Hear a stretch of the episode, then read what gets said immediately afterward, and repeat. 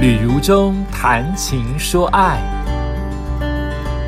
欢迎收听《旅如中谈情说爱》，我是如中，今天是大年初一，祝福大家新春愉快。大年初一有多少人还在听 Podcast 呢？你收到我的祝福了吗？祝福大家虎年行大运，虎虎生风，还有不要再过苦日子了。苦日子有人说是虎日子，这不是很奇怪吗？这个谐音就很奇怪啊。啊，今天大年初一，很多人都会走春呐、拜年呐，不知道有多少人会呃还记得把 Podcast 打开，然后收听《礼物中谈情说爱》。那你没有在现场，就是今天刚好在初一收听也没关系啊，这就是网络的好处，什么时候都可以打开这一集来收听。那既然是春节，我们已经连续了好几周都说到了汝中的徒步环岛。那也正如你可能在 FBIG 当中知道，如中的徒步环岛已经完成了，已经告一段落了。那我会在过几天的 Podcast 再跟大家继续分享最后三天的心情。那我想今天做一些特别的，既然是春节喜事，我们来分享一下喜事的新闻。这是我们的啊谈情说爱的说故事单元，说爱单元。我想谈一谈，很多人可能对于春节都是觉得。嗯，很烦呐，就是要回家过年，要舟车劳动啊，然后家人又要问薪水呀，家人又要问结不结婚呢？还好我已经过这个年代了，虽然虽然我年纪已经大了，已经没有人在问结不结婚了，那也没有人要问薪水，因为我今年又通通尾牙都取消光了，春酒也取消光了，所以也没什么好问了。那但是对于一些人来说，他们的春节应该特别特别的高兴，尤其是终于可以团圆的家人哦，一定会觉得今年这个虎年，今年这个二零二二年很不一样。所以我想把这样子的喜气洋洋的新闻，但其实背后是辛苦的这样子的心情跟新闻，在今天的 p o c k e t 跟大家一起来分享。我们来谈谈同志家庭好吗？这是来自于风传媒，他所采访全台首例同志收养完成登记，三三岁的女儿一句话暖爆了所有人：“你本来就是我爸爸。”好，来听听看这一则新闻的相关内容。呃，在。呃，今年的一月十三号上午，全台首例的同志无血缘收养于信义户政事务所正式的完成登记，有已婚的男同志伴侣是喵喵和伟伟，以及三岁的女儿肉肉，正式的共组家庭。那么行前呢，两位父亲曾经试图向女儿说明，今天是做亲子收养登记。喵爸呢，就刚才不是说同志伴侣叫喵喵吗？他就是喵爸哈。喵爸要成为真正的法律上的爸爸了。没想到女儿直接就回应说：“哎，你本来就是我爸爸，你为什么会特别说今天才是我爸爸？你一直都是我爸爸。”这让我们所有的大人，或者让我们所有的。不接受的人是不是很汗颜呢？小孩的天真的话语这么的直接，这么的真实，那喵爸就难掩激动。他说他听了就很心酸。为什么大人都不懂，小孩都懂？尽管是值得庆贺的这一天，这次法院准许收养只是个案，不是所有的同志家庭都适用哦。维爸喵喵叫喵爸，伟伟叫维爸。维爸也呼吁，应该尽速的修法，让同志也能有收养权利，不要因为法律问题，让明明有双亲的同志家庭孩子变成单亲，爸妈连进医院陪孩子都有困难。想想看，如果现在我们的疫情期间，你的孩子正在医院里需要被照顾，或是父母进了医院，孩子没事在外面。那谁来照顾孩子，都会有这样子的问题哦。对于同志的家庭，对你来说可能会觉得这是天方夜谭或不干你的事，但对于这些同志的家庭的爸爸妈妈来说，他们可能心急如焚呐。收养孩子一等五年，亲职课程要有六次的评估、再三的审查以及家庭的访问，严谨的流程。收养一个孩子不容易哦，评估的流程可以长到二到五年。对于目前法律上无收养孩子的同志伴侣来说，更是遥远。与女儿正式成为一家人的这一天，喵喵也就是喵爸和维爸等了足足的五年。喵喵跟伟伟自大学时期开始交往。一直期待着未来可以组成家庭，并且养两个孩子。两个人在二零一六年开始经历漫长的收养程序、亲职课程、六次评估审查会、媒亲家访检视环境。在二零一九年，等到当时五个月大的女儿肉肉来到家里，再经历了亲职课程、定期家访、签收出养契约、开庭裁定等等等等流程，终于在二零二零年一月份等到到了收养的裁定确定。肉肉正式登记户口，苗苗以及伟伟也结婚了。然而，现行的收养仅限已婚夫妻以及单身者，同志伴侣是没有办法收养孩子的。肉肉现在进入了家庭，他是为爸以单身的身份收养。你看，父母他们两个都是夫妇哈，夫妇因为两个都是男同志，夫妇。都已经在一起组成家庭，但其中一个人要变成以单身的身份来收养女儿，这不是很奇怪吗？法律上的爸爸就只有为爸一个人，没有法律身份的喵爸，甚至曾在女儿泌尿科啊泌尿道感染的时候，被医院拒绝于门外。一直到今年的二零二零二零二二年一月四号，高雄少年及家事法院才判准喵爸正式的收养无血缘关系的肉肉，三个人正式的成为一家人。在一月十三号的上午，喵爸和维爸在素来友善的同志之台北信义户政事务所进行亲子收养登记。尽管两位父亲开设脸书粉丝专业，叫做“维爸喵爸”的亲子日常，谈同志的家庭生活，还有亲子教养分享，两个人对女儿的隐私是极为尊重的。他们从来不在网络上公开女儿的正面的照片。登记的这一天，有大阵仗的记者守在现场，他们也早已替女儿准备好墨镜、帽子、口罩。不强迫女儿面对镜头，并且随时提醒记者叔叔阿姨，请你们后退一点。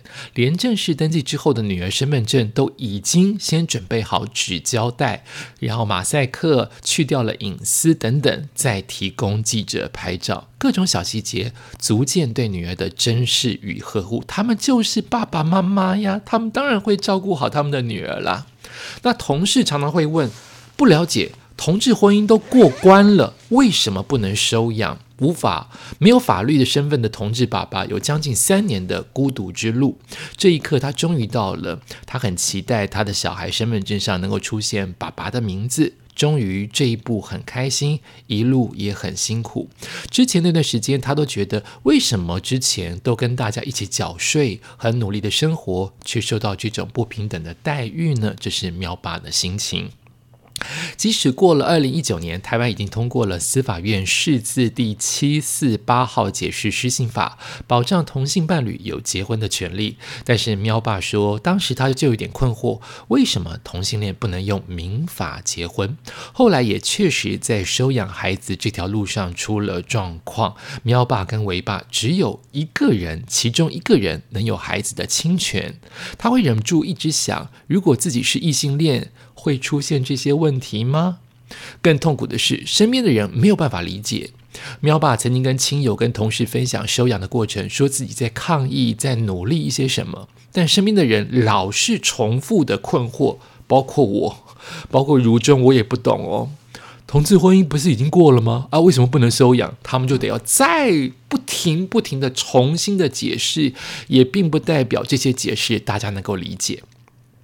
问起等到正式收养的这一天，心情如何？喵爸坦坦白说，他心情很复杂，一方面是很开心，但是另外一方面，两个人还想收养第二个孩子，法律上却无法让同志伴侣收养，只能单身。所以，我们刚才说，今天的这一则新闻是特例，并不适用于未来的所有案件。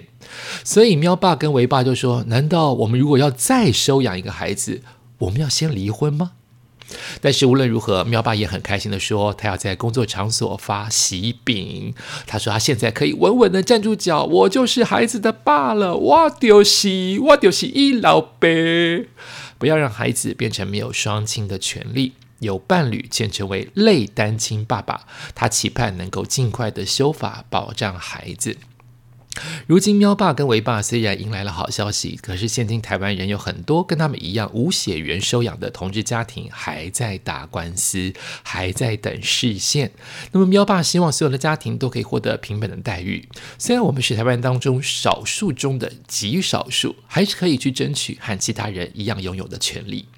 维爸说，当初是为了少让一个孩子进育幼院而选择了收养。他强调，收养是一辈子爱的接力跟承诺。我们是因为爱而在一起的家人。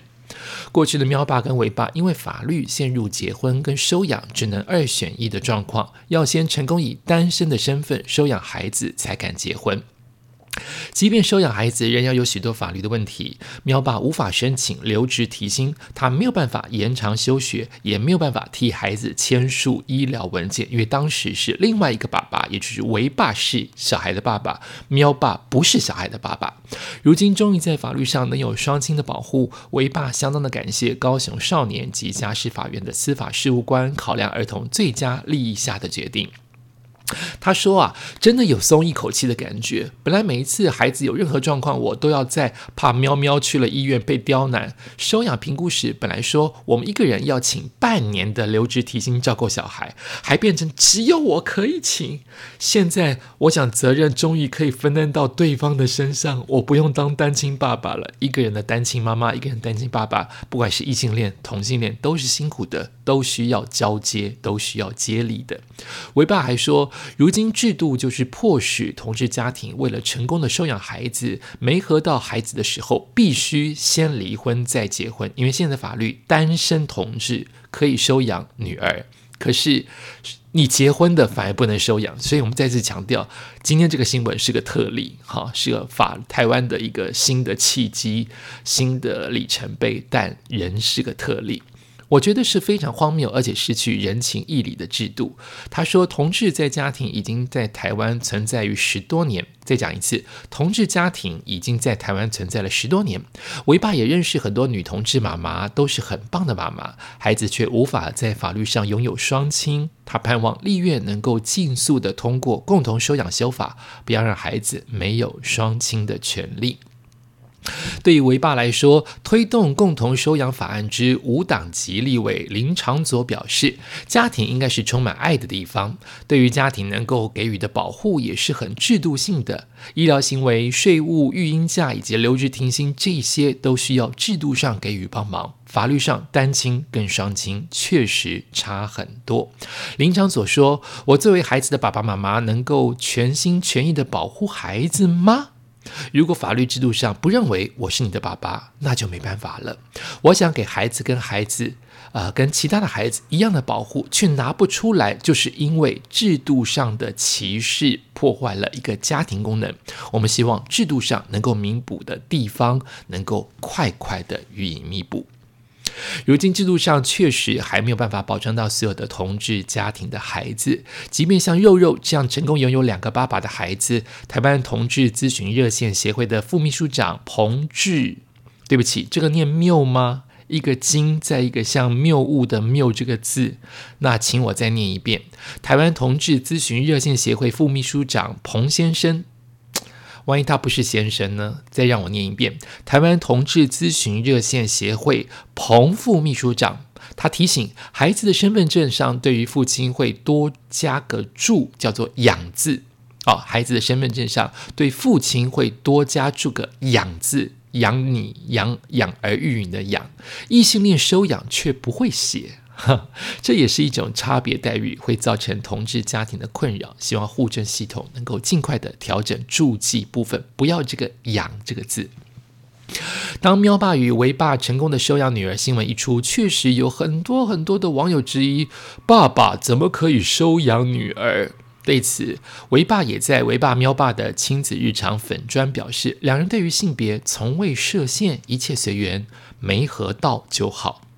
也就是说，喵爸喵妈收养儿子跟女儿，对他来说都是好事。维爸也曾经问过身边的妈妈，都知道怎么养儿子吗？就是你同样的异性恋女生的妈妈都知道怎么养孩子的吗？怎么养男性孩子的吗？这些异性恋妈妈都说哪有会，天生会，都是学来的。我们其实对于儿子女儿也都不知道怎么养，大家好像都以为女生天生就会养小孩，哪有这种事情？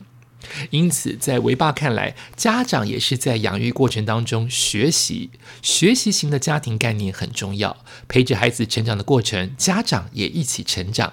两个爸爸养女儿自然不是问题。最重要的是，社会要提供一个性别友善的环境，让每个人不会因为性别或性倾向而受限，发展自己的喜好与潜能，这就是最好的性别典范。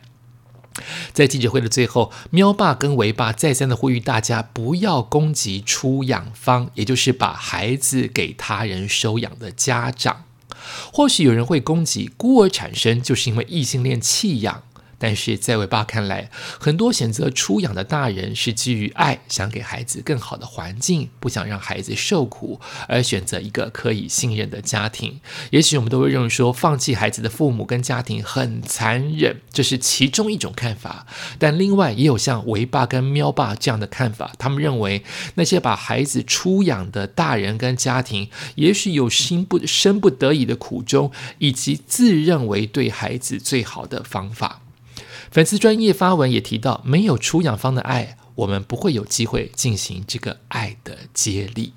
维爸也说，出养家庭知道维爸、喵爸两人都是同志。而且是同志收养家庭，是双方意愿的媒合。更重要的是，这个过程不是大人选孩子，是孩子选择家庭。如果共同生活期孩子无法适应，就会被社工带回去。因此，要感谢的是，孩子愿意来我们家，让我们有机会幸运的成为我的宝贝女儿。好，这是我今天在我们大年初一。